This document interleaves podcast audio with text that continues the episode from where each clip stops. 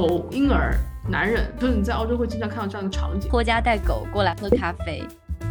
精品咖啡馆会卖食物，但是有很多主要卖食物的带咖啡的不一定都是精品咖啡。很多悉尼人他们在网上吐槽啊，去墨尔本点了 ice coffee，得到了一杯什么鬼东西。我就说 ice coffee 和 coffee ice 的其实是不一样的。咖啡行业在生存的过程中，我有时候会这样想不明白了，就想想牛肉面，嗯，它怎么经营的？我听过播客有人在聊，如果我去家咖啡馆点餐，没有点到 a v o n toast，我都不觉得我今天吃了 brunch。感觉是非常不一样的。我在澳洲学到更多的是，我觉得接地气的东西。国内咖啡师特别容易被顾客上课，来了之后 就给你上一次讲一节萃取的课程，讲一节。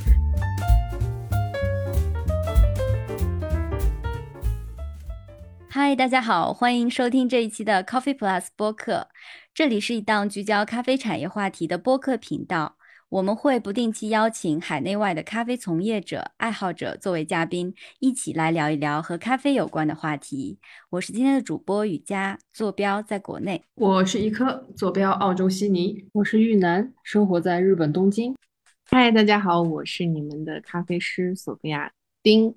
我坐标甘肃大西北。听到这句熟悉的开场白，相信粉丝朋友应该已经知道，我们今天请到的嘉宾就是在 B 站以及抖音有着超高人气的咖啡博主，我们的咖啡师索菲亚。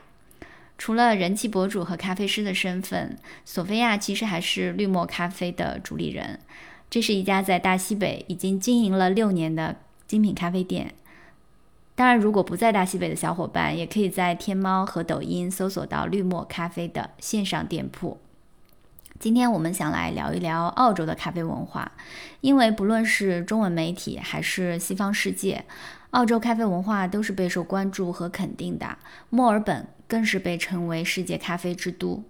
如果大家有听我们前几期的节目，呃，应该知道一颗本身是深耕在澳洲的精品咖啡圈多年。然后我自己曾经有过短暂的澳洲打工度假 （working holiday） 的经历。同样呢，索菲亚也是在国内经营咖啡馆到第三年的时候，去到墨尔本 working holiday，成为了一名当地的咖啡师。所以今天就来说一说我们各自对澳洲文化的体会吧。先要谢谢 Coffee Plus 的邀请，很荣幸能成为你们第三期的嘉宾。其实离开澳洲其实已经三年多了，但是你们还是哎信任我，我觉得还是很开心。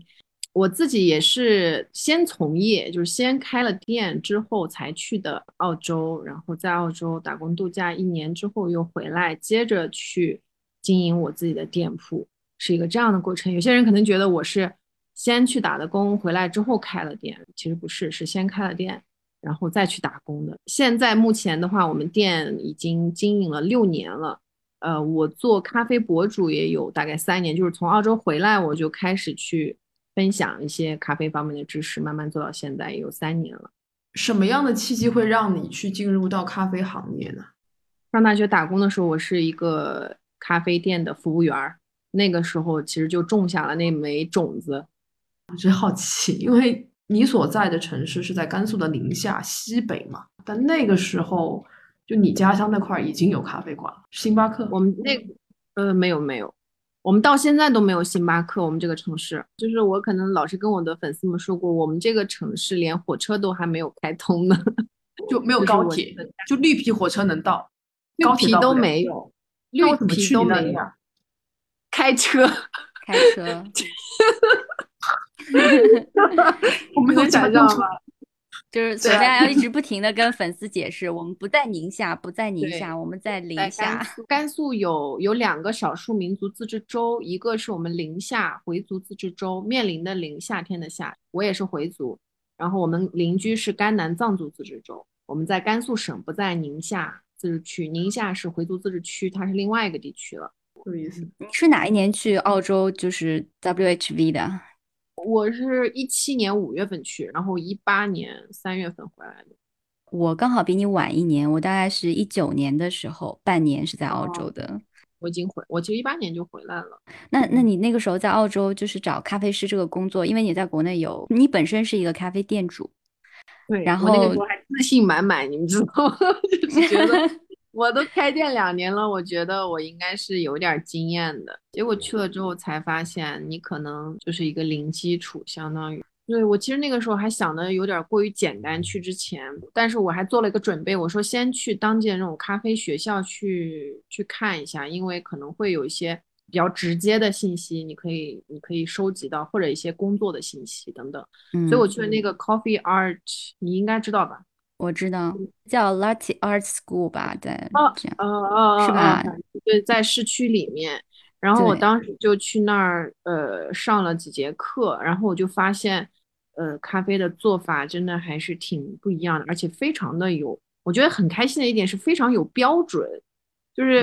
可能国内这个标准特别的模糊，比如说我一杯对一杯澳白要怎么做，我一杯卡布要怎么做，你可能在上海十家店，你可能进去有十种不一样的澳白和卡布。所以我当时很喜欢他们的行业的这种规范，就是只要知道了这个标准，你去哪一家店，它的那个变化是不会太大的。对，然后我最后工作也是拿着简历就走到店铺里面，然后直接跟 head barista 谈，这样拿到的工作。你刚刚说的那种这种培训学校，呃，有一种是比较便宜的，它是当地的人组织的、开办的这种培训机构，它的价格基本上就两三百澳币这样子。然后你去上过他的课，他会还会给你发个证书，而且他这个证书是在政府相当于职业技能培训部门是可以查到的那个。然后后来你讲的那个就是那个 Latte Art School，我也去过，那那边的话，他是真的就是教你做拉花，怎么打奶泡打的，就是教的很详细。在那边上过课之后，就开始就是你你懂得不多嘛，但是你会自信心爆棚啊！我现在已经懂一点了，就还是照样拿着简简历出去叫刷街。如果要是这家店它现在不缺这个岗位，这样的情况该怎么办呢？还是说他一直你只要走到店里去都能够可以见到这个 head barista？一般来说，head barista 都在。如果 head barista 不在的话，经理也会在。至少有一个人负责的人在，但是如果他们不招聘，他们会收下你的简历。但是如果他们友好的拒绝你，对，友好拒绝你。如果说他觉得你简历非常好，他可能会留下来，可能等到他们需要的时候，他会问你一下子。但如果说像我们那种小白，而且他当时不需要人，你一出门的那一刻，可能你的垃你的简历已经在垃圾桶里了。因为我后来我在工作的时候有有来应聘的，我会看到我们的经理直接就简历扔到垃圾桶。而且其实他们很友好，哎，就是就算是他不需要人，他也会问你，哎，你要不要来一杯咖啡？要不要喝点东西啊？对的。但是其实有我也有碰到一个经理，他还挺直爽的，他会他直接就会问我说，你你没有当地的工作经验，你是几乎找不到工作，他就直截了当的跟我这样讲。就可以稍微普及一下我自己在澳洲的一些工作的一些些经历吧。就是关于刚刚你说到的培训这一块，包括现在国内每一个好像咖啡师都必须要有一个敲门砖一样的证书，国际资质认证。那其实这个东西在澳洲确实，我当时有去有去那个搜过，因为我想当导师嘛。但是你当导师，你必须要经过一系列的考核。我在澳洲网上看了一下，我刷了一圈没有，唯一开这个课的是一个中国人。他有开啊基础跟拉花的这两门 SCA 的课程，就是国际咖啡自制咖啡师的这个课程就没有，就所以每个人基本上你出去就是说啊，大家只只 care 你有没有就是 hands-on practice 的经验，就有没有实操的经验，这个东西一张纸对他们来讲其实，所以那一年打工的经历我对我来说帮助非常大，所以我老是也推荐大家能，因为这几年疫情其实大家出去都不方便了，但是如果说真的能有。这样的经机会还是尽量的去多直接工作，就是在落地的这种实际情况的这种环境中去工作是最好的。培训学校其实他只能给你梳理一些你的理论知识，他可能会教你一些拉花，但是老师永远都会告诉你，我只是把方法告诉了你。那至于你要发展成什么样子，是你自己的事情，他不可能把你教成一个世界冠军出来。嗯，所以。培训有预算就去搞，没预算去打工是是最好的方式。打工对我来说是是非常非常有帮助。因为在澳洲你会发现跟全世界很大的一个特色不同是，澳洲基本上星巴克是很少的。这边的数据啊，是两千年的时候，星巴克信心满满的在澳洲开始扩张，直接就开了八十七家店。八嗯。年，就两千零八年的时候就宣布大幅度的撤资，最后墨尔本市区里面可能只能发现大概五六家吧，基本上都是在闹市区，就是游客必去的地方。我当时去买过他们的拿铁啊，什么的澳白之类的，他们嗯。贵一刀还是多少，还是这样子。所以嗯。对于当地人来说，他不想多花那一刀，隔两步可能就是一个特别有名的精品咖啡馆，而且价格四块钱，为什么我要买你的五块钱？他们对于消费这件事情是有自己的主张的，就是说他并不一定是看品牌，当然品牌并不是说那些做得好的没有品牌效应，不是这个意思，而是他们不会盲目的去追求品牌，他们更多的可能是追求产品本身的品质以及你的服务。不是墨尔本所有的咖啡馆都做得很好，呃，可能你待久了，你一眼就能看出来这家是做咖啡比较好的，那家是卖三明治的。你通过什么去判断？一般来说，做精品咖啡的话，你一进去就可以非常清晰的知道它的拼配豆是什么拼的，你就会看到那个豆子的信息看到 S O E 的信息，嗯看到手冲咖啡的信息，它会写到自己小黑板上。嗯，但如果一家三明治店，它可能就是随便一个商商业豆的拼配豆，它嗯只告诉你我的拼配豆里面有什么风味，它嗯不会告诉你说我这个豆子的具体的信息。精品咖啡馆会卖食物，但是有很多主要卖食物的带咖啡的不一定都是精品咖啡。我也在那种三明治店工作过，就是非嗯常嗯啥，就其实咖啡也非常非常一般，奶泡打的也非常非常粗糙。其实这里面还有一个误区，就很多人联想到欧美的咖啡文化，都会首先想到美国的咖啡文化。但是其实澳洲的咖啡文化和欧洲或者说和北美还是很不一样的。虽然就他们可能会有互相借鉴的部分，比方说澳洲。百分之九十的客人，他们是以消费意式浓缩做基底的奶咖也好，或者是黑咖啡为主的。但是在北美，美式滴滤机做的咖啡是非常受欢迎的。还有就是美国人自己的媒体会觉得说，在美国喝一杯咖啡，它更像是一种功能性饮料；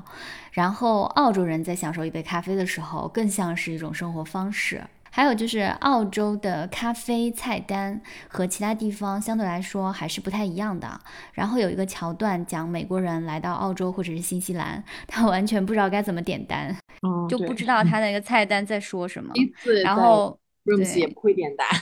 这个澳洲的菜单系统，这些常规的出品，我们就一个一个来说一下，好不好？好然后也是给大家一个整体概念，就是 show notes 里面可以放图片嘛，我到时候会嗯放上去。澳洲的菜单一般就分三个大板块儿，一个是 black，啊、一个是嗯 white，、一个是 filter。那 black 就是指不加奶的咖啡，你可以说是 espresso 或者是 long black。long black 你也可以认为是 americano，其实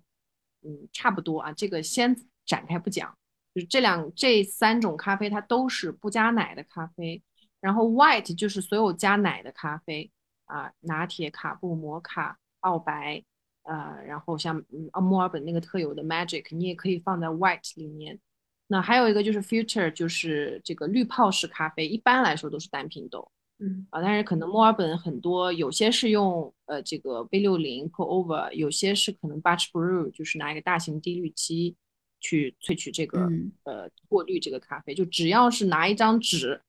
呃，类似过滤的这样的，没有像意式咖啡机这种加压的方式去做出来的黑咖啡，你都可以放到 filter 里面。然后有些咖啡馆它会做一个爱好者体验套餐，它会写 barista breakfast，就是咖啡师的早餐。咖啡师早餐干嘛呢？就是测试，那要喝浓缩啊，喝 long black，喝奶咖，先替顾客尝一尝我们的味道对不对。所以这个这个套餐里面一般都是会有一个浓缩，一个奶咖，一个 filter，是大概一个这样的嗯呃解构。你知道这个 batch brew 就是从北美流传进来的，在加拿大去蒙特利尔探店的时候，然后当时是我最喜欢的一家咖啡店，也是一个世界冠军做主理人然后开的店。后来我就是看在网上看他们的报道，就神奇的和澳洲的咖啡馆联动了。在墨尔本第一家引入 batch brew 这种形式的咖啡店是 Saint Alley。对，哦，是带对。所以后来那个 Saint Alley 的他们在交流的过程中就发现这个很有效率嘛，像饮水机一样提前过滤好的嘛，然后直接给你一杯咖啡这样。对于北美的咖啡店来说，batch brew 是你所有的咖啡店必须要有的。嗯而且那个我不知道是不是都是一样的机器，我感觉那个机器确实做的也不差。batch Brew 如果做得好的话，我觉得它真的还是蛮可取的。它一次可以看你大小吧，基本上都可以一次性做两到三升或者两到四升左右的量，然后你就可以不停的就出杯嘛。我在那个加拿大的一家店里面，我们的 batch brew 一般用粉量是一百一十九克到一百二十克左右，就是它要看每天的天气，然后早上配方要会调整的，就是有时候这个粉量差一克。做出来的味道完全不一样，一样我、还蛮惊奇的。对，嗯所以然后后来我在另外一家就精品咖啡店，呃，我们是用很好的那个 batch brew 的机器，然后也用很好的豆子，我觉得做出来和好喝的手冲，就和一些手冲咖啡是差不多的味道，就是它很能还原给你那个咖啡豆的产地风味。澳洲菜单上的奶咖呢？都有什么？嗯拿铁、澳白、卡布，还有呃 Magic，这个好像中文没有翻译，没有翻译对吧？这里面其实最我觉得我比较喜欢的一点就是它的很标准，就是每家店几乎差不多，而且对对。于澳白他们也并没有做的很特别，澳白就是一个奶泡会比其他牛奶咖啡要薄一点的一个咖啡，嗯它并不会说我要用一个特殊的豆子，或者说我要增加浓度去给你做，除非你要求我加浓度，我才会给你加浓度。那国内可能对这个澳白的，嗯，也许是被这个美国影响，出品方式影响，经常会会做的跟澳洲不一样。但是我觉得，既然是澳白澳洲的咖啡，也应该去按照人家当地的这种习惯去做吧。所以我回来之后，我的澳白的出品方式和澳洲是一样，我还是会用他们的方式去做这杯咖啡。嗯那呃，卡布不用说了，大家都知道是一个嗯奶泡比较厚的一个咖啡。加巧克力，其实嗯，对，澳洲的嗯话，它会加一个巧克力粉。我有问到过在欧洲生活的小伙伴，他们也说在欧洲也是加巧克力粉。嗯，北美是加什么粉？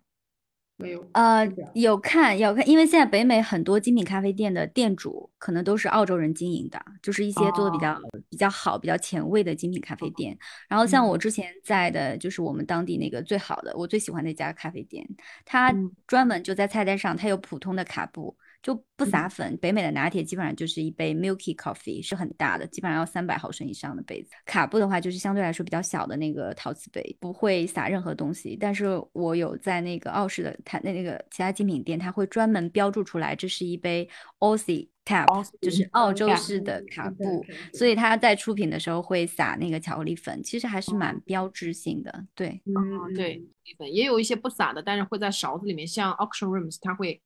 把巧克力碎放到你的勺子里面。啊，我去 auction room，我没有点他们的奶咖，我觉得我可以是有问题他们的那个卡嗯布还挺做的挺有意思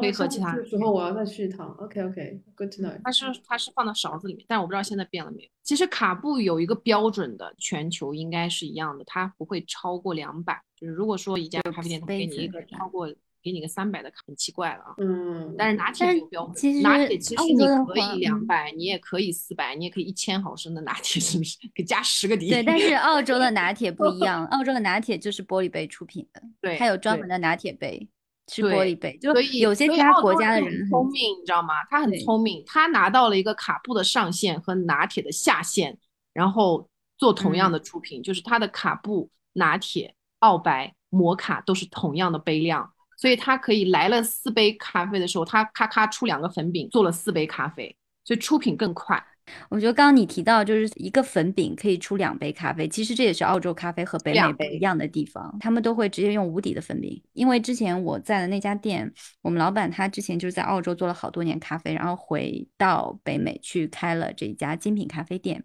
他就跟我说，这边就是所有的东西都是呃 double shots 的。就没有 single shot 这个说法。就我们刚刚讲到的这些所有的澳洲的这些，像拿铁啊、卡布和 flat white，它都是分小杯和大杯的嘛。点单的时候，就小杯的话，它只有一个 shot 单份浓缩，你只有在要求点大杯的时候，它才会帮你放呃双份浓缩，包括那个杯型也会变大嘛，所以相应的也会加一些多一点的奶。但是在北美就没有这个选择，其实，在跟国内是真的很像很像，它不会给你这个杯号的选择，它就是固定的出品。他们的这样的一个出品方式也是跟他们的需求量定下来的，就是他们需求量太大了。如果说你萃取一次只萃一杯的话，他们可能要搞疯掉，所以他们的粉量也很大。其实分流嘴这件事情，它只它的功能只有一个，就是能把你的液体分开或者是不分开。其实更重要的是粉液比。那国内可能更多的是用十八克左右的粉，澳洲的粉量到二十二左右。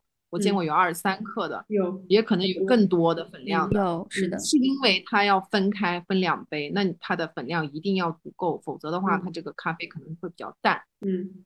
澳洲它这么做也是为了呃出杯更快，然后其实更加节约成本。你想想，你十八克粉做一杯是吧？人家二十二克粉做两杯，一杯才十几克粉，标准就这样的话也更好定了。它就是呃萃两次啊，出四杯。然后这四杯如果是啊一个卡布一个拿铁一个澳白一个摩卡的话，它这个卡布奶打厚一点，它甚至可以三杯咖啡一起打。我就是卡布拿铁澳白可以一起打，然后哎厚一点奶泡给卡布，中间的奶泡给拿铁，薄一点的奶泡给澳白，然后再剩下一杯我可以加点巧克力粉打成摩卡就出品了，就很快。所以你不需要说像国内的话啊，我的拿铁这么大，我的卡布这么小，我的我的澳白我得我得来回萃好多回啊！你那个磨粉、称粉、装粉、填压、上萃，对，好麻烦，是不是？它为什么那个那个拿铁杯为什么是玻璃的？我我有想过一个原因，一个是点拿铁的人最多，另外一个拿铁你可以看到那个奶泡厚度，你看到那个奶泡厚度，如果一个咖啡师他奶泡厚度打的。时厚时薄，或者是同时出两杯的时候，两杯不一样，就很能检验咖啡师的技能。经常我那个时候去面试的时候，经常被要求做两杯拿铁，做两杯拿铁出来。你做两杯拿铁出来，这两杯拿铁奶泡厚度不一样，你大概率下就直接，你就不用来了。真的是这样子，因为当时那个教我入行，我现在在澳洲点咖啡只会点拿铁，就是我出去不会点别的了。因为当时就是训练我的那个咖啡师，他就跟我说，他举着一杯拿铁跟我说：“你作为一杯咖啡师，你永远先尝的都是要一杯店里出品的拿铁，因为这代表一家店的水平。”我那个时候最害怕的一个姿势就是这样，杯子我做好之后，他这样。嗯，就是看一下杯子，是的，是的。对，如果太薄了、太厚了，就会让你重新做。然后那个时候，我们吧台长就会用手指啊，就是大概我们正常手指的一个，有一厘米吧，一厘米稍微左右。其实真真正澳白在澳洲，它奶泡的标准没有国内这么严格。国内它放玻璃杯的一个原因，也是为了让展示它的奶泡厚度。看我的澳白做的贼牛逼。这么薄，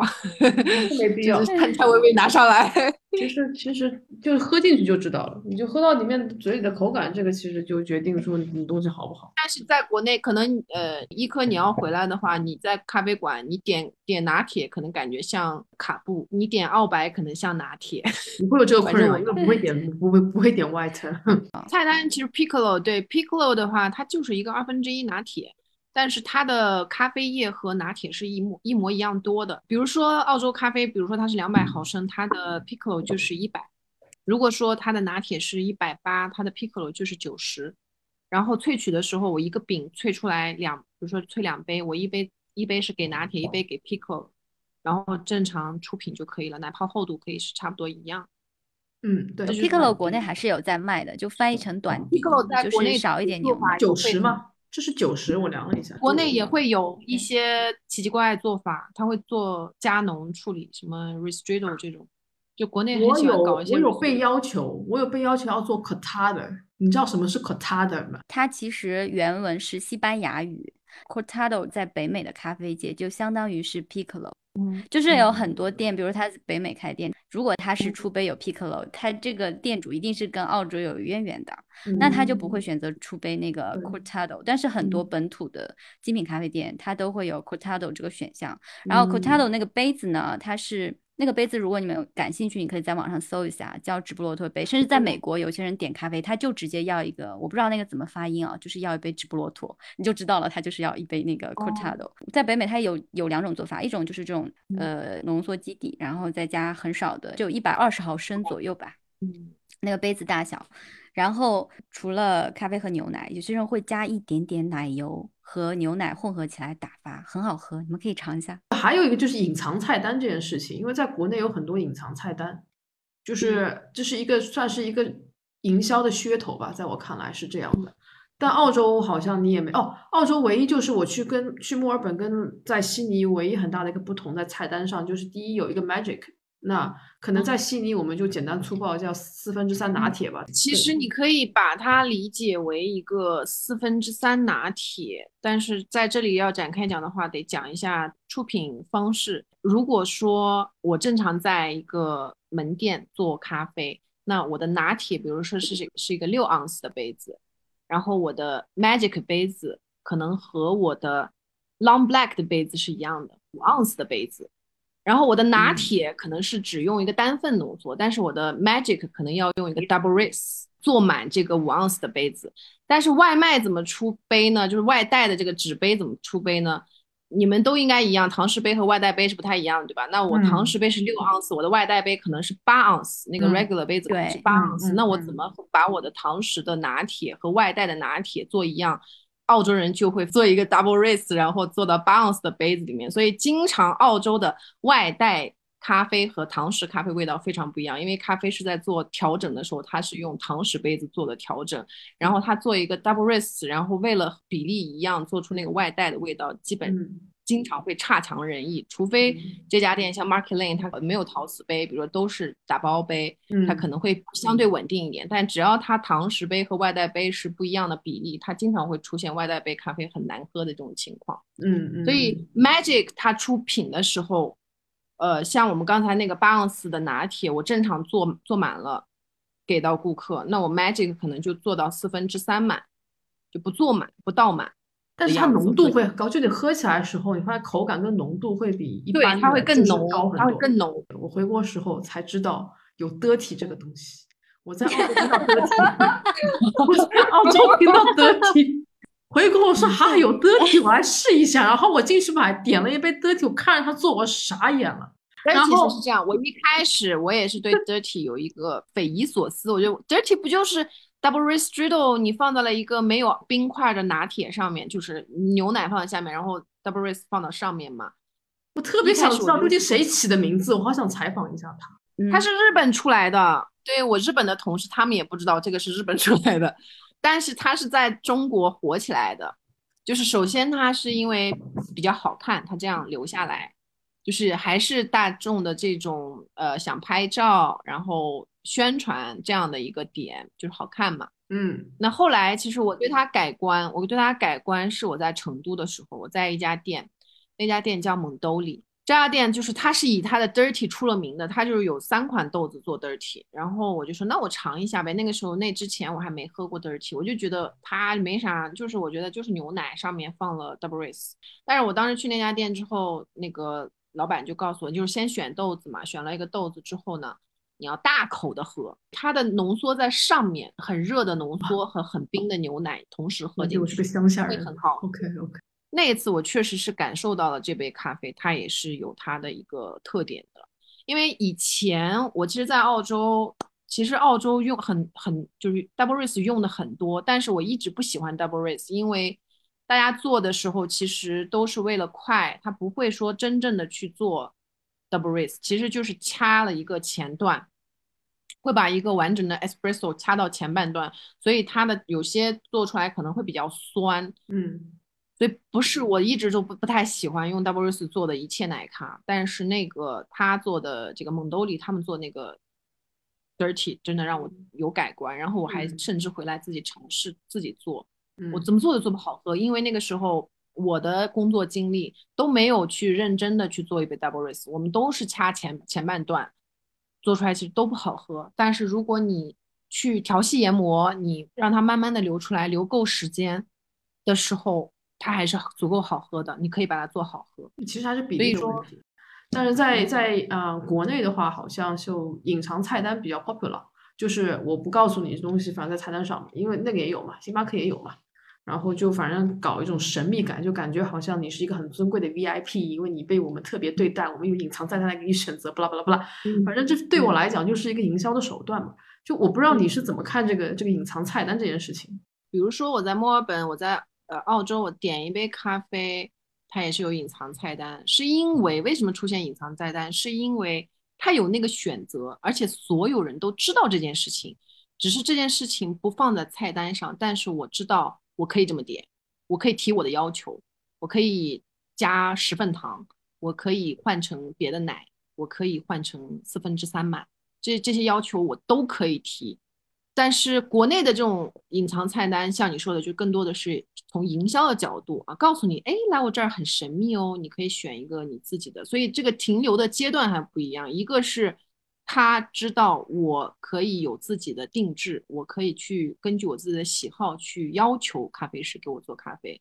我们的隐藏菜单更多的是为了让大家觉得好奇来选择这样的菜单。但如果说在国内，你的隐藏菜单你不去拿来做营销，就是你你你不告诉市市这个市场说，哦，我有隐藏菜单的话，没人知道，就是你那个菜单没人知道，你那个隐藏菜单只有你自己知道，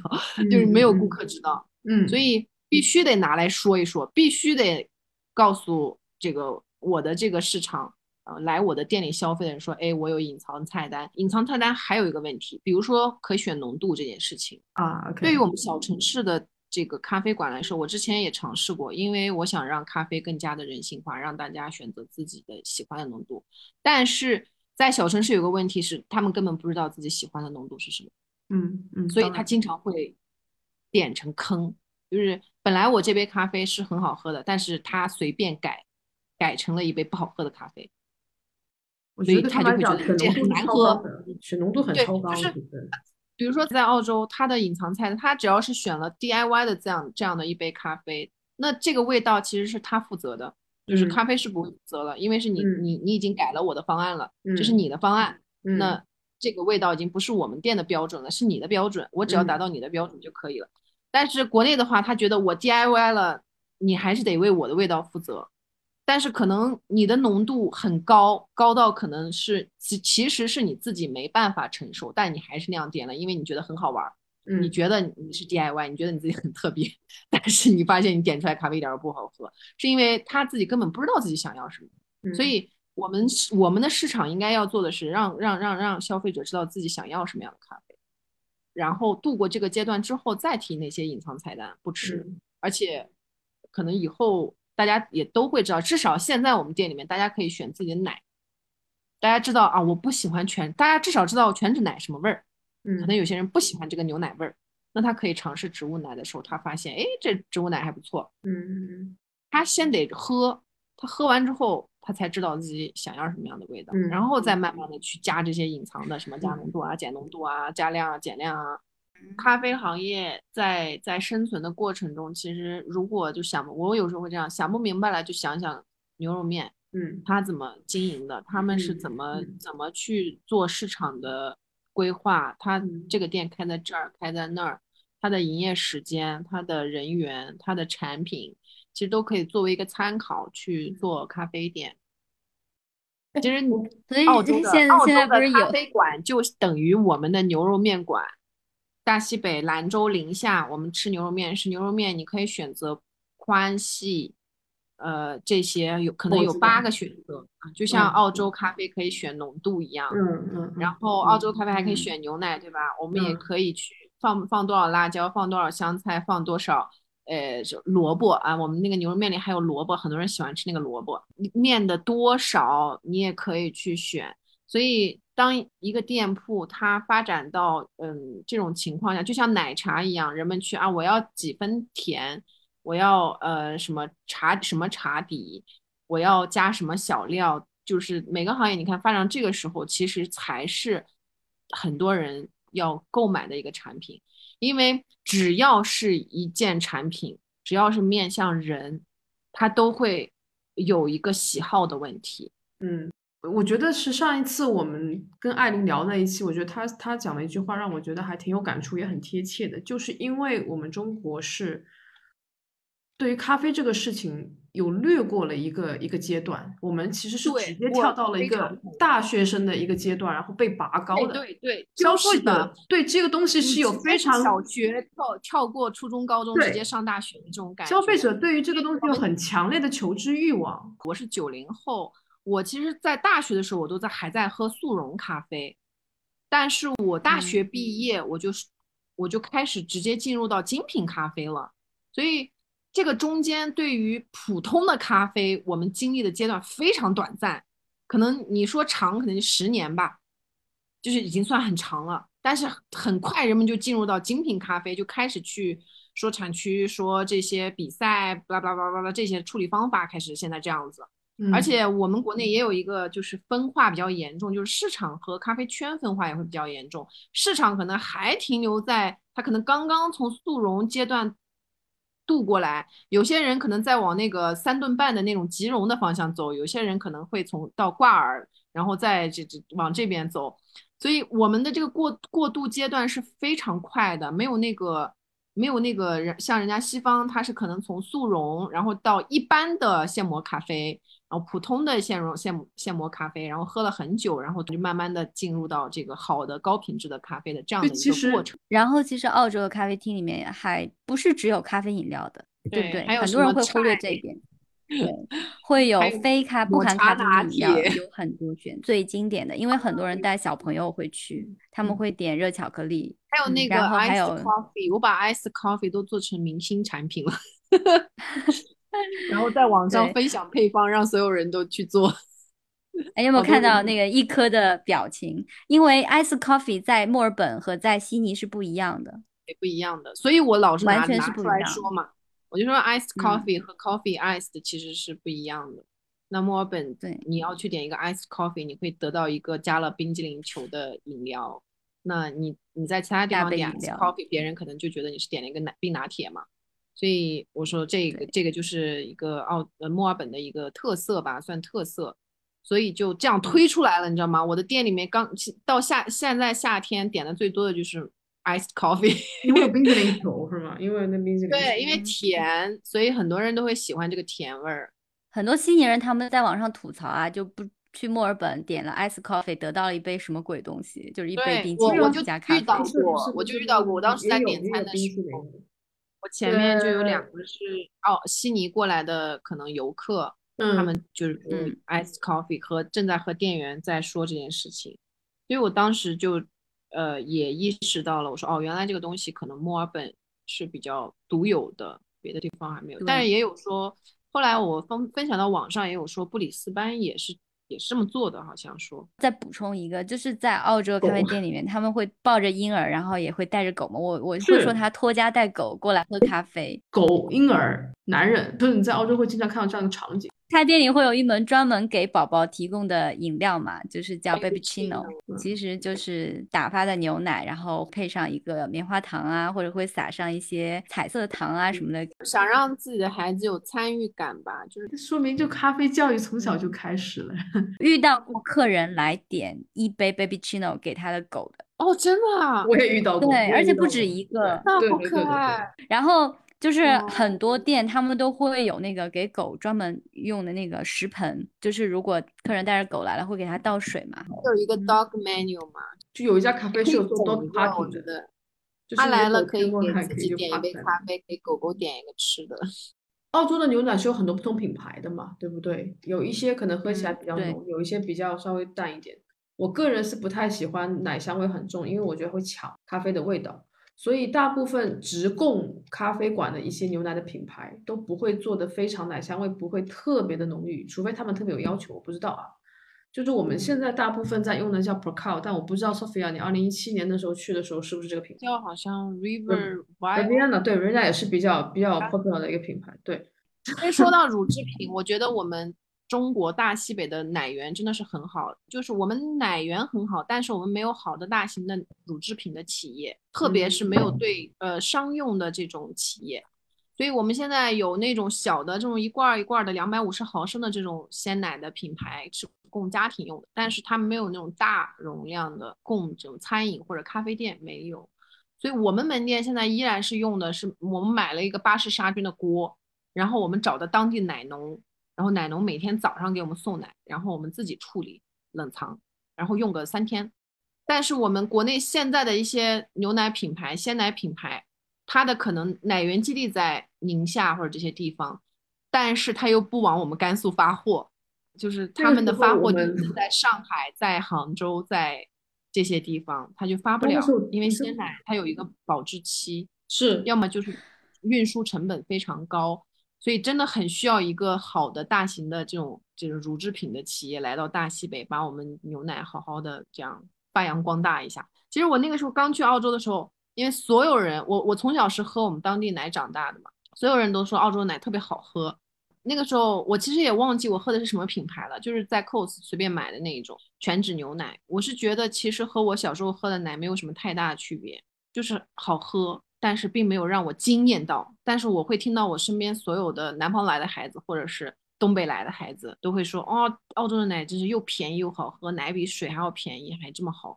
但是我是觉得，其实我们中国的奶也可以做到这么好喝，只是人家的产业发展的比较成熟，而且人们都有大量喝奶的那种习惯，所以它的那个奶的桶都很大。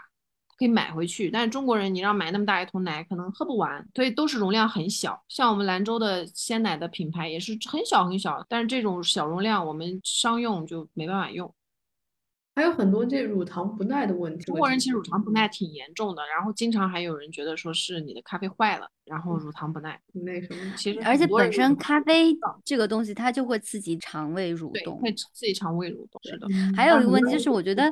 呃，说到乳糖不耐，我觉得我们就不得不提起一个话题，是植物奶的问题。就因为现在植物奶大肆起道嘛。索菲亚，当时你是一八年在墨尔本的时候，那个时候我觉得它当时流行的植物奶应该是呃杏仁奶，还有 soy milk，就是豆奶，对不对？那个时候有没有在流行燕麦奶？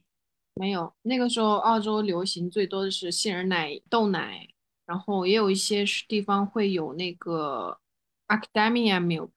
就是夏威夷果奶，对对，coconut milk，呃，然后还有什么那个 lactose free milk，就是这样就是无乳，但是主流还是 soy milk 和 almond milk 比较多。almond milk 就是一个是 Bon Soy 那个品牌，一个是 Milk Lab 这个品牌，这两个估计是占了大臂江山的。国内的话，燕麦奶是占了大半江山，而且可能是因为它入驻比较早，然后。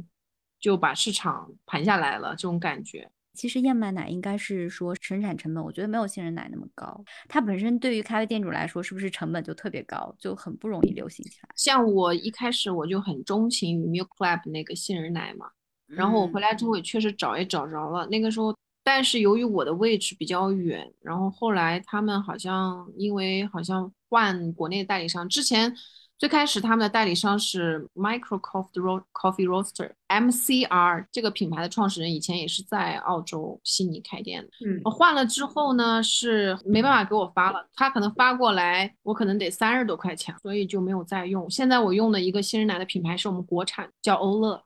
我甚至那个时候 Milk Lab 我我拿不到之后，我甚至自己去研究过。杏仁奶这个事，其实杏仁奶它不应该叫杏仁奶，为啥？是因为我实验了好多次失败之后，我才发现的，它应该叫巴旦木奶。国内对它就是巴旦木，它其实不是杏仁，它是扁桃仁，它不是杏仁，只是那个名字。我我买了好多杏仁，然后怎么做都是那个露露那个味儿，我不知道你们都有没有喝过露露。怎么做都是露露这个味儿，我还甚至问了，因为以前我在打工的时候，我有打那种零散工，周六日有时候我们排不到班，我就会打零散工。有一次我记得在一家店的时候，有一个姑娘，她就在他们店里那个杏仁奶是她自己做的，所以我坚信我可以自己做出来。然后我就找了好多杏仁，然后发现怎么做的不对。后来我仔细研究他们配方，我发现哦，人家那是扁桃仁儿。也是我们就是美美国的那个大杏仁，对对对，不是我们国产的，它我们新疆有，然后有新疆就叫巴旦木这个东西，嗯嗯嗯，明白明白。如果在淘宝上买的话是巴旦木，就买那个生的，然后你做出来其实味道会比较接近，但是你的质地没有办法做到像人家那种质地，因为它里面还加了一些什么胶啊这些，你其实配方过的。对，会非常不稳定。Milk Lab 好像是专门为了咖啡配奶创立的这样一个牌子，所以它里面的就比如说杏仁奶啊，还有 Soy Milk 啊，他们都是经过稍微有点配方的，然后可以有助于你蒸汽头去打发。嗯，就是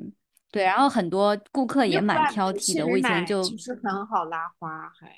对。但我以前经常遇有遇到过顾客，他们会过来问。哎，你们杏仁奶用的什么牌子的？就不要是超市里面那种可以买到的牌子。对，他一定要 Milk Lab 他才买对，一，定要他才会点。咖啡你。们用的是什么杏仁？对什么牌子的杏仁奶？嗯，然后告诉他 Milk Lab，他嗯说 OK，那我就要 Milk 呃那个 Almond Milk。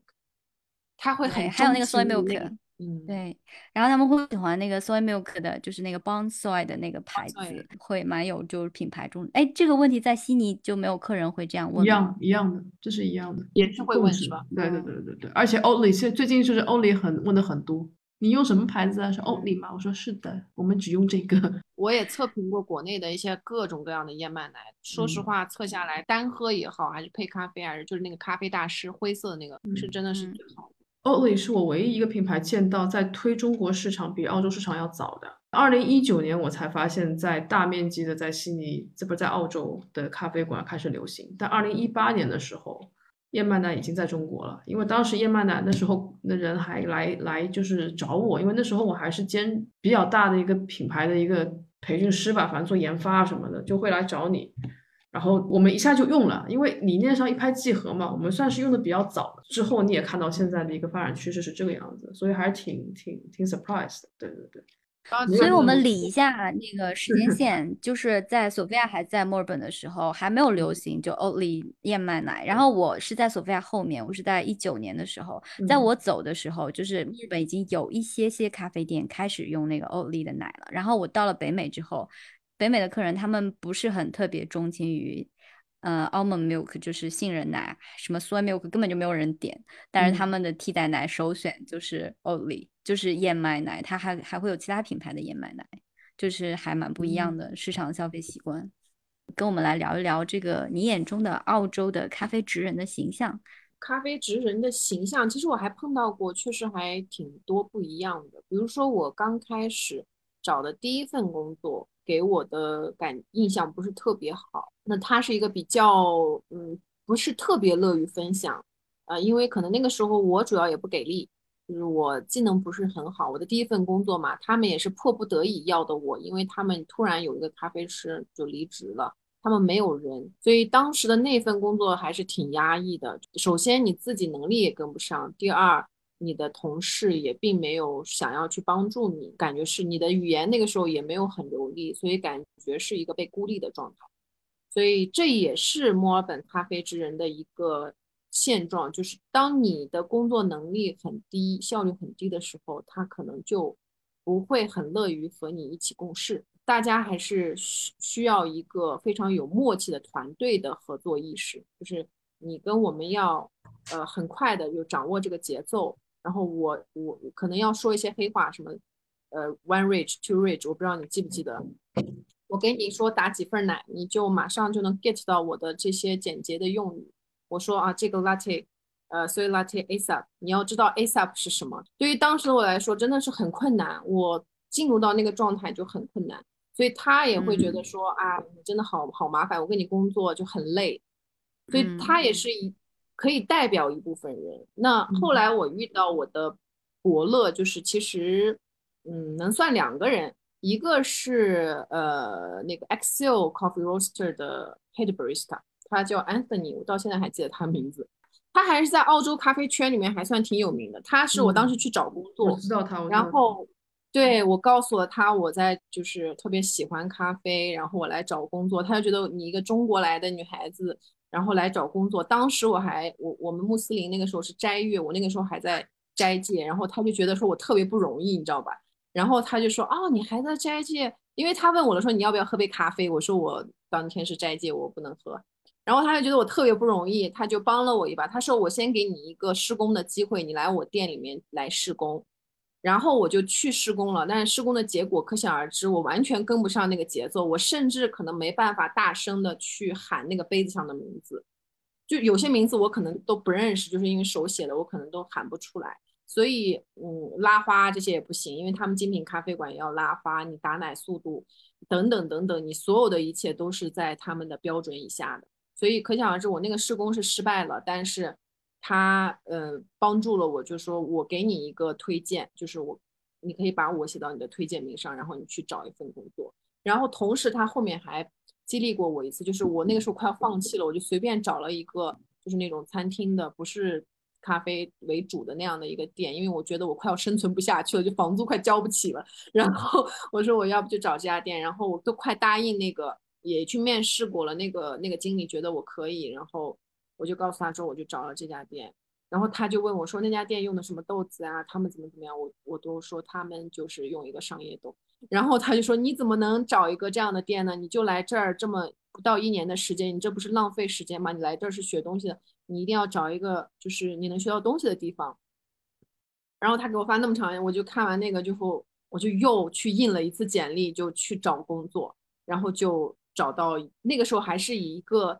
算是兼职，他不是全职，就是他可能会呃要求你一周上两天这样子，他可能只是需要这两天的时候你过来，我也答应了，我说可以，因为这家店它是就对精品做咖啡嘛，我觉得可以。就是后来呢，慢慢的工时越来越多，越来越多。就是变成了一个全职这样子。后来就是进入到我这家店之后，我的吧台长给了我很多帮助。一开始可能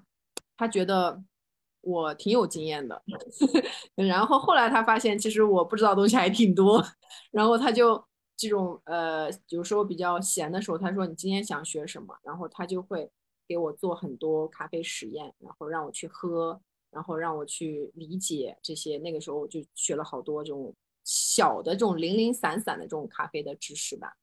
对你作为一个在里面工作的，就成为他们一员一份子啊，你是怎么看待跟你一起工作一些同事？我自己一个最大的感官，在澳洲做咖啡和做在国内做咖啡最大的感官是澳洲偏技能和偏效率，特别是吧台内的咖啡师，那些做品控的就不说了，吧台内的咖啡师需要做的最重要的件事，手手底下一定要快，一定要和顾客聊天。这两件技能必备，那你你你不知道品种，你不知道你你知道你自己店里面用的什么豆子就 OK，你可以跟顾客介绍就可以。但是你可能不需要知道那么多的理论知识，那么多的产区知识，那么多的品种知识，你可以不知道，但是你必须速度够快，以及你呃可以和顾客聊天。但是在国内做咖啡，你可能更多的要知道很多很多的理论知识，你还要应付各种来踢馆的人，因为国内这个太太爱探店了。探店的时候就来踢馆，就来就来跟你上课。国内咖啡师特别容易被顾客上课，来了之后 就给你上一次讲一节萃取的课程，讲一节。对，所以其实是感觉是非常不一样的。我自己的咖啡师的这个成长道路也是，我在澳洲学到更多的是我觉得接地气的东西，就是你技能的东西，你的这个吧台的工作的这些东西，你和顾客打交道的东西，会影响很大，就是。以前我感觉在吧台工作就是磨磨唧唧，我现在看见在吧台磨磨唧唧工作的工作人员，我都会着急，因为我觉得这是一个本分的工作，就是基础工作你要做好。嗯，那热情也是必须的，就是作为吧台的一员，你不管是多么厉害，你是世界冠军，你只要站在吧台里，你就是服务的人员，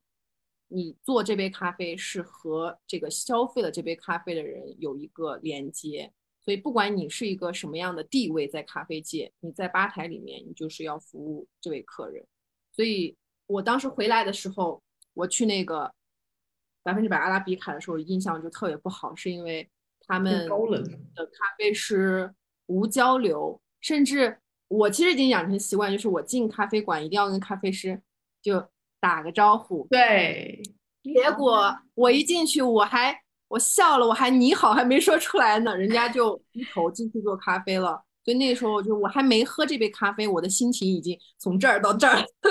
超级有共鸣。我我就是回回来之后去咖啡馆，我现在真的觉得业界咖啡馆，我我最不适应的就是为什么咖啡师都这么高冷，为什么都拒绝跟你交流？特别是我在广州看一家店的时候，他们甚至把这种。状态已经做成文化了，就是他会在大他吧台上写毫无服务，就贴上来。然后，但是他们咖啡，呃，我觉得还不错，喝就味道上来说是不错的。然后，呃，然后价格也还便宜，所以说可能他们也有自，而且人很多很多，超级多哦。然后可能也是因为他们已经做到了一定的知名度吧，这可能在澳洲是不可能发生，再可能欧美也不可能发生的。嗯。员工就是同事很有效率，我也蛮有共鸣的。就我之前在澳洲的几家咖啡店的经历，就是虽然很多同事他们可能是只是兼职的，但是他们很敬业，他们会觉得说，老板付给我这个薪水，我的劳动要对得起老板给我的这个薪水。就是即便是在不忙的时候，很少他们会有人偷懒，就会找其他的事情去做。会，比如说把很久没清理的冰箱去清理完了，或者是很久没有清理的什么地板啊，哪个踢脚线去把它擦干净。就所有人会会找事情，反而就我没有什么种族歧视。一个一个一个有一个关系，付时薪。如果你太闲，老板会让你回家。对，有有这个原因。做的话是。会会让你回家，你提前回家，因为我每每周是算那个你一天工作多长时间嘛，所以其实很多人，我这一天花上来了，我还是希望我能干得越长越好，对吧？对于很多打工的人来说，他其实想要赚更多的钱，特别是澳大利亚还有一个咖啡圈里面，大部分人，我不知道你工作的地方，大部分人都是打工度假钱，那个时候，好多人都是墨尔本会多一些，对，就有一种现象，主要是亚洲人吧。我有在交流的时候，他们会觉得说你很容易会在一家咖啡馆看到亚裔的面孔，嗯，然后他会给你认真的去拉花，就是在这个亚裔面孔在墨尔本做咖啡这件事情是大家所有人都接受的，而且也是比较信赖的。他不会说你是亚裔面孔，我不信赖你做的产品，都挺都挺上进，都挺挺认真的。事实是澳洲人懒，没人愿意四点起来。你也你也别说澳洲人懒，我觉得真的在那个咖啡这件事情，因为我后来到了北美，我就会想去了解这个就咖啡上的事情嘛，然后就在网上搜一些关于咖啡的资讯，就包括播客或者是一些博客，就是包括一些 YouTube 上面的视频，有很多都是澳洲的职人，比如说播客界，他们在活跃，很活跃，他们就是一直在乐于分享，然后去钻研，把自己研究的那些东西、那些知识去分享出来。嗯嗯嗯嗯。对，所以我觉得这是澳洲的咖啡人，就是特别特别难能可贵的一点吧。所以可能也是澳洲的咖啡能现在对世界的影响这么大，不光影响了，觉得其实就整个北美和欧洲市场。聊回去，Sophia 一开始开头讲的对于这个服务的这个态度的问题，其实我觉得澳洲的整个餐饮行业的服务态度算是可以一个规范化的，是比较规范化的。但是这个不仅是澳洲市场，我觉得日本还有台湾做的都还比较不错的。对于服务业这件事情来讲，但唯独好像中国市场是有很多不同的一个面向的。我觉得这个和薪资待遇水平也有很大的关系。对，嗯，就是你对一个职业的认同感、你的成就感和你的薪资其实是有很大的一个联系，还有这个社会对你的认同感。对于我们很多国内的所谓咖啡师。他可能自己喜欢咖啡，但是社会对他的认同感不高，他的老板对他的认同感不高，他可能拿的薪水就是那么一点点，他就会觉得说，我我要那么用力干什么？我就把老板布置给我的工作我做完就 OK 了，我没有说啊，我这个客人我得多对他热情啊，只要顾客不投诉我，我就可以了，我就不需要再去做多余的事情，因为你没给我那么多钱。但是澳洲的咖啡师，据我所知，可能比欧美的咖啡师就要拿得多。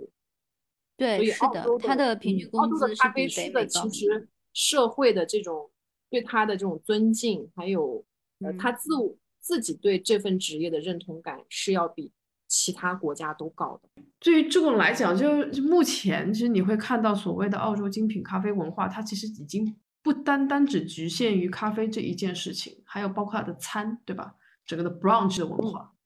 就是因为我们刚刚前面有提到，因为澳洲的咖啡的市零售价确实很低，那很多的商家就是为了要提高客单价，那必须要配餐，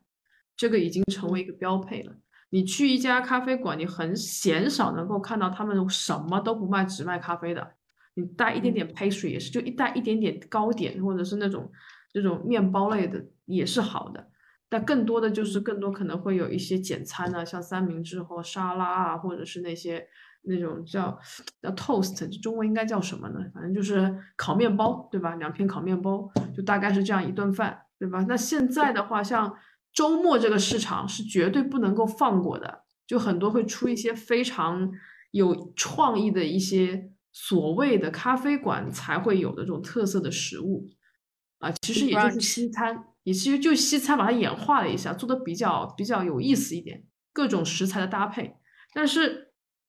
确实，澳洲这个 brunch 的这个食物做的还是很有特色的。几个 brunch 里面最 brunch 的一个食物，你知道是什么？Eggs on 对 toast，或者澳当时那些，就我听过播客有人在聊，如果我去家咖啡馆点餐，没有点到 avon toast，我都不觉得我今天吃了 brunch。我说 what？它这个 Smash 啊，Apple 已经传到北美市场，他们提倡 brunch 的概念是周末 brunch，只有在比如星期天的时候，我会哦约上好朋友，然后家人去享受一个 brunch。嗯，但是有一次听他们的一档播客，然后是澳洲的咖啡人去洛杉矶参加那咖啡节，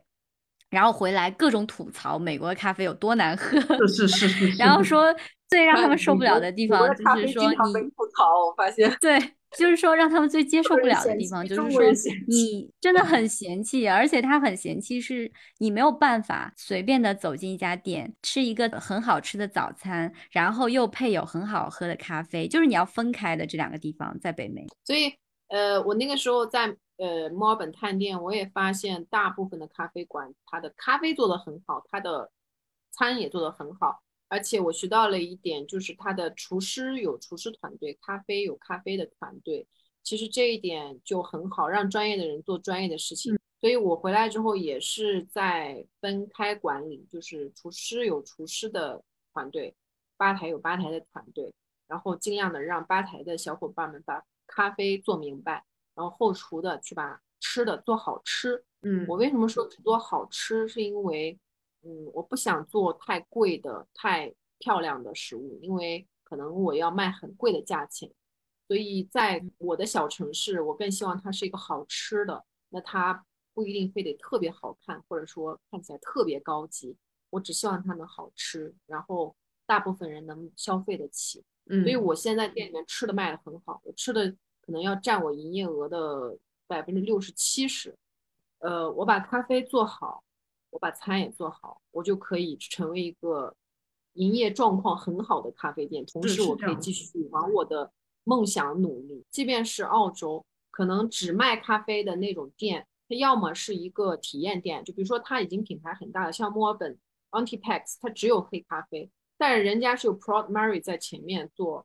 咖啡店，它后面是它的工厂，它的工嗯厂只是为了呃让你进来参观一下，你看看我们实力多雄厚是吧？我们的咖啡做的有多好，它只是一个体验，它的主要盈利点不在那儿。OK，那我们最后的话，就我们留一句话来总结，就是你你你所你想或者你就是你心目中澳洲咖啡文化最闪光的那个点。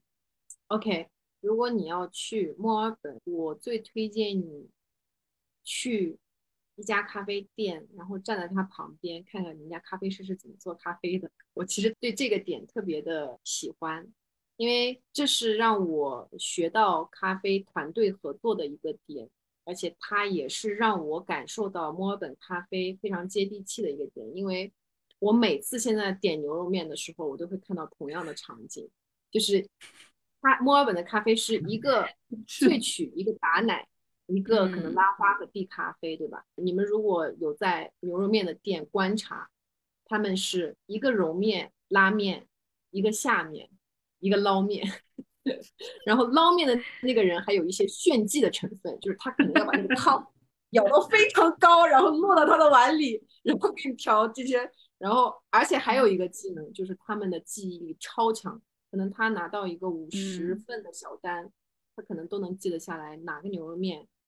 而且那个牛肉面宽细啊，这些 DIY 程度都不一样，他都会递给这个顾客。就像墨尔本的咖啡师，他也会记得每一杯咖啡是、是谁的。所以我真的很希望大家可以去观察墨尔本的咖啡师是怎么团队合作的。那个时候我嗯最喜欢站在 Patricia 吧台的旁边，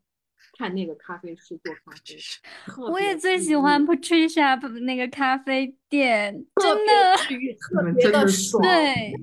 对，然后那个咖啡师拿着咖啡就到处找那个他的那个主人，然后因为那边是没有座位的，我们要对，先先科普一下，穿着西装革履的人就坐在那个奶筐子上嗯，喝那杯咖啡。那个时候，可能你真的不会把所有的注意力都放在那杯咖啡上，你会被身边的这些咖啡职人也好，还是喝咖啡的人被影响，你你你就会感受到那个城市的咖啡的魅力。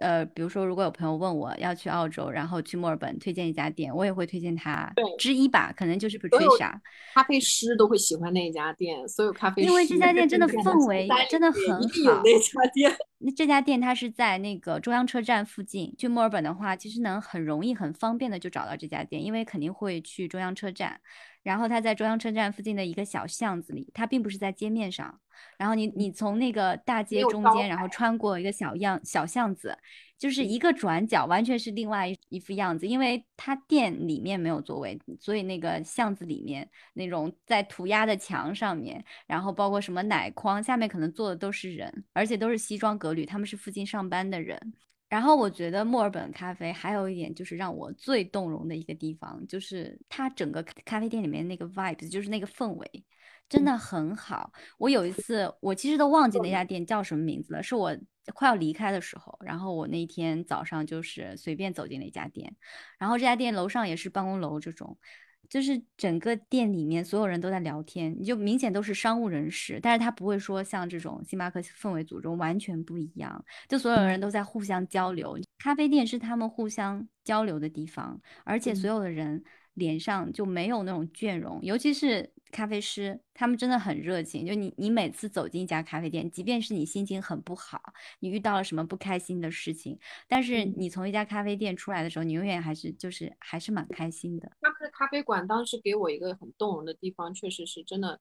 很热闹，非常的有烟火气，就跟我们的对早市的那种感觉是一样的，就很热闹，很热闹。就不会像我们以前，像可能前现在还好多了。前几年的咖啡馆，国内的咖啡馆都是要那种爵士乐啊，很 优雅啊，还要安静啊，你可能还要把“请勿喧哗”贴到门口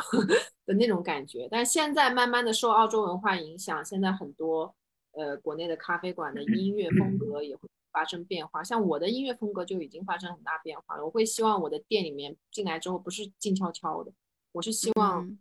热闹一点，哪怕大家有时候说话声音大一点也没有关系。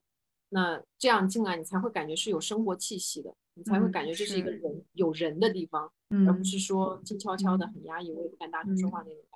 对，就刚刚我们讲的这几家，因为都是在墨尔本的这种商务区里面嘛，所以商务人士会比较多一些。然后我之前有在那个 Geelong 上班，就是它会这种小城市，然后会有些社区店，就是在。这种店里面，我们必备的一项就每天早上要准备报纸。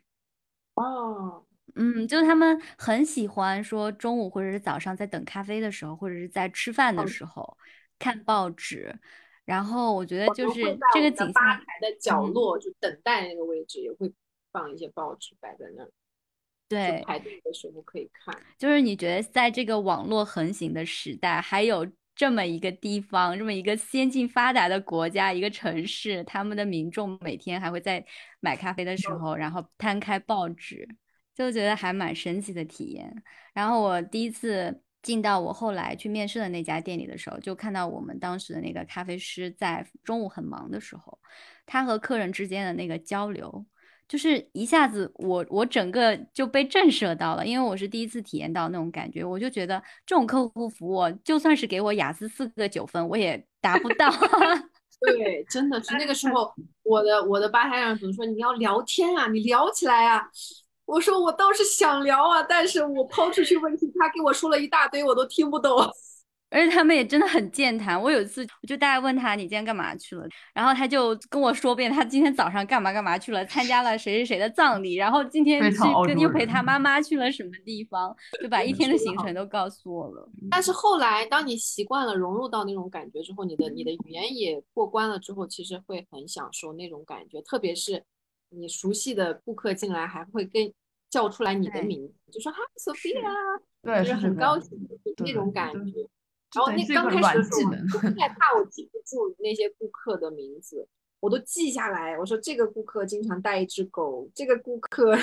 带一只狗的这个顾客要喝什么什么咖啡，我就希望他进来的时候他的咖啡已经做好，然后他就特别开心。嗯，那种感觉棒。他而且他们很从不吝啬自己的夸奖，就把你夸上天，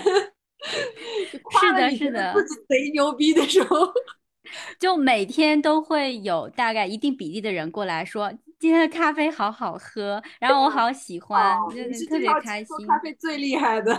你的咖啡是最好喝的。我觉得，我觉得作为一个长期盘踞在澳洲整个咖啡行业内的人，今天主题还是讲澳洲咖啡文化。如果让我自己来总结的话，不外乎其实整个咖啡文化的影响就是受几个因素的一个综合的一个构成吧。首先就是人，我觉得人一定是首要的，不管在任何行业，呃，亲切的、接地气的、没有距离的、愿意放下自己的、很坦诚的人，我觉得是很重要的。其次就是好的品质，对于细节的追求，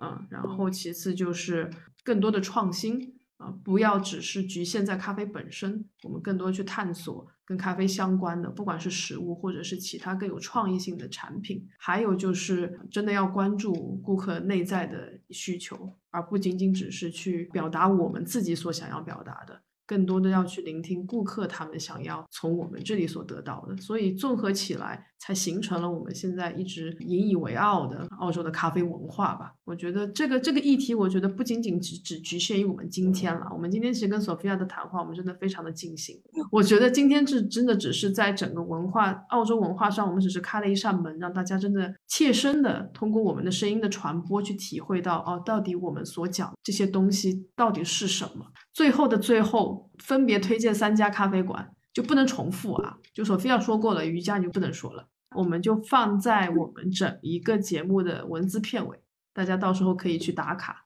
什么时候 等疫情结束的时候，好吧？索菲亚你先来推荐三家。其实因为已经很久了，所以我可能好多新的我也不知道。那这里面我第一个先推荐我的老东家吧，毕竟我在那里成长的。我的老东家叫 AU 七九，AU seventy nine。嗯，哦，是他们家。OK，我知道他们家。OK，我们的大老板还是华人，他当时也在墨尔本，其实也有好几家店，那那家应该是最大的。嗯，这是我老东家，欢迎大家去打卡。可能现在我也不知道烘焙师应该也是换了，但是我我还是想啊，第一个推荐他。第二个就是 Patricia，我我把你的推掉了。Patricia，是我特别喜欢的一家店，因为它小小的，但是他的咖啡师进去，哎，这不用说了，反正很热情。然后他的咖啡也是很好喝，但是最让我受启发的就是他当时还没有做自烘焙，我不知道现在有没有做。我当时和那个咖啡师聊了天，因为当时我也没有自烘焙。我就会觉得，因为国内把自烘焙这件事情说的非常的高级，感觉就是你一个咖啡店，你没有自烘焙，好像就是缺点啥。但是当时呢，那家店给我的一个动力吧，就是其实你没有自烘焙，你依然可以把咖啡做得这么好。对，对于当时的我来说，又是一种如释重负的感觉，然后又有一个目标的那种状，有种对标的那种感觉。我觉得我即便没有自烘焙，我也可以把咖啡做好。所以我回来之后也没有急着去做自烘焙，我是想先把咖啡做好这件事情。嗯，所以除了刚刚前面说过的那些啊，它的整个氛围很好以外，它的经营模式其实也是激励了当时的我，所以推荐 Patricia 这家店。嗯啊，它没有招牌，它招牌就这么小，像身份证那么大，就在它门口贴着。你要认它的话，就看哪儿人多就去哪儿就行了。然后第二家店，我觉得。已经第三第三家了，第三家了，第三家就是 Excel Coffee Roaster。OK，我觉得这家店也是我当时很喜欢，因为嗯，当时他们的冷萃征服了我，就是他们的冷萃，就他们的单品咖啡，经常会让我去探店的时候觉得是在墨尔本做的很不错的，是咖啡，是，嗯，好，瑜伽到你，还好我还有三家店可以推荐，就 是对第一家店的话，就是在那个墨尔本的 Industry Bean。嗯，他们对这家店是少数的，就是我们说的没有代餐的咖啡店，而且他们是用那个 mobile 那种台下式的咖啡机，就是为了增加你咖啡师和顾客的交流。然后就是我有朋友特别喜欢喝他们家夏天的气泡水加冷萃，当然他们家其他的出品都还是蛮好的，因为这种不出餐的店都还是蛮专注做咖啡的。还有一家店应该是有代餐的，City 那家是后来新的店。嗯，对，是的，那个是新的店，所以可能他们想做的更专注一些。嗯，然后还有一家店的话，就是其实这家店可能很多人在墨尔本，就是市中心有家百货叫梅野百货吧，是不是？就是在那个梅野百货出来很近的地方，如果你在大众点评上或者是在 Google 上面都能搜得到。因为我觉得如果有有大家去墨尔本玩，一定会去那个区域。呃，这家店叫 Brancher Baba Buddha。就是它里面装饰有很多椅子，嗯呃，你可以很直观的在这家店感受到一家咖啡店的繁忙程度，还有，但是它可能这家店里面可能很多游客或者是一些嗯不是附近的人，就是它嗯很忙，但是你能感受到那个繁忙的咖啡店进进出出的感觉。然后还有一家店的话，就不推荐墨尔本的了吧。就是如果大家去大洋路，在大洋路路过第一站，可能都是一个叫 Geelong 的地方。然后 Geelong 它是一个很小的城市，它是维多利亚州的第二大城市。就是在这样一个小城市的地方，你可以找到大概只有三条街的主街区，你能找到大概二十家。那个然后他这家咖啡店其实有很多墨尔本的品牌会会过来开设分店，然后有一家还不错，Cartel Roaster，他们是在日那个墨尔本也是就是有有店的，然后这家店还是可以去尝试一下的。他们家还有一台非常非常帅的泡茶机，他们是跟国内的供应商进口很高质量、高品质的 specialty，就是茶叶的。对，然后他们也会，你能在那边喝到很好喝的，比如说绿茶啊，或者是红茶之类的。你们居然哎没有人推荐 Primary 跟 Mark Lane，你们在想什么？太这火了，大家都给你推会知道这两。家店吗？我要推荐悉尼的，Come on！我我推荐悉尼的三家，包括我刚刚前面讲的两家是是你们去墨尔本就是打算要去澳洲旅游探店了，这两家店是不能放过的。OK，那我自己推荐悉尼的三家店呢，然后我觉得第一家店我想推荐的是 Artificer，他也是两个就是行业内做了二十年的人，两个小伙。那个他们建立的，它也是少数，它是在一个非常安静的转角区。之后我们其实也可以把我们刚刚说到那几家咖啡馆的图片，看有没有什么方式可以给到大家。我觉得这也比较好。这是第一家 Artificer，对它的中文的发，它那个翻译过来叫发明家，所以这名字起的很有创意。也是只有咖啡，hot chocolate 茶拿铁，其他什么都没有，但是开了九年啊，这是第一家。第二家是 Single o Single Origin，这个算是悉尼本土还是名气比较大的。对对，那家的装修包括它的特色做的还是挺有意思的，包括它的整个 batch brew 是直接就是 tap on tap 的，就是自动化的出去，然后就是对，它是装修啊，包括风格，我觉得都还是挺有创意的。第三家也是只卖咖啡，然后有一点点就是糕点，然后也没有正餐的，也是很小，就跟 Pra 呃 Patricia 差不多面积的，叫 Reformatory Lab。我不知道你有没有听过骷髅头，黑色包装、暗黑系包装的一个骷髅头，大概新兴原始人。所以它它的豆子很多都是非常微批次，而且很难拿到的。就去那家的话，喝咖啡就喝它的咖啡还是很不错的。就我推荐，而且我推荐都在同一个区域走路可以到的，就是 这个范围内的，不需要不需要坐任何其他的公共交通。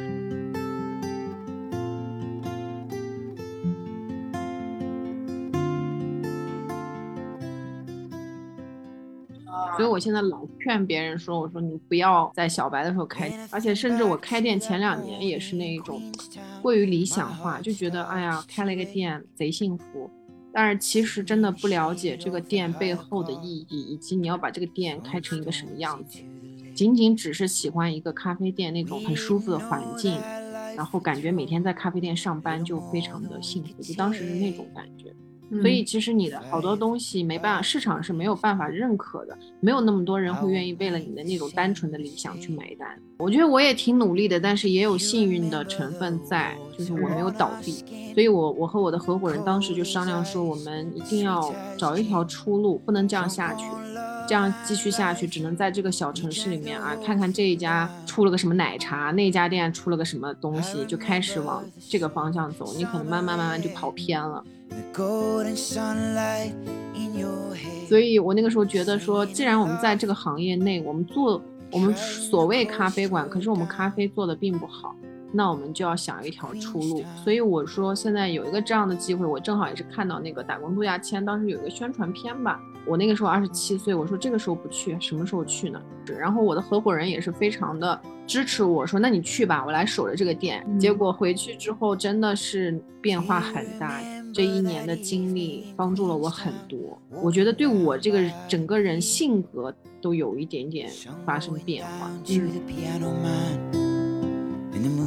做豆子往深度发展是我更感兴趣的。其实铺垫对我来说也不是我的优势，所以想想做的事情是什么呢？赚钱是一方面，还是想想做更多跟咖啡相关的事情。把自己好不容易弄的品牌好好做一下，这辈子就做这一件事情，所以也不着急，对吧？非常好，这一段录下来啊，我给你放在片尾。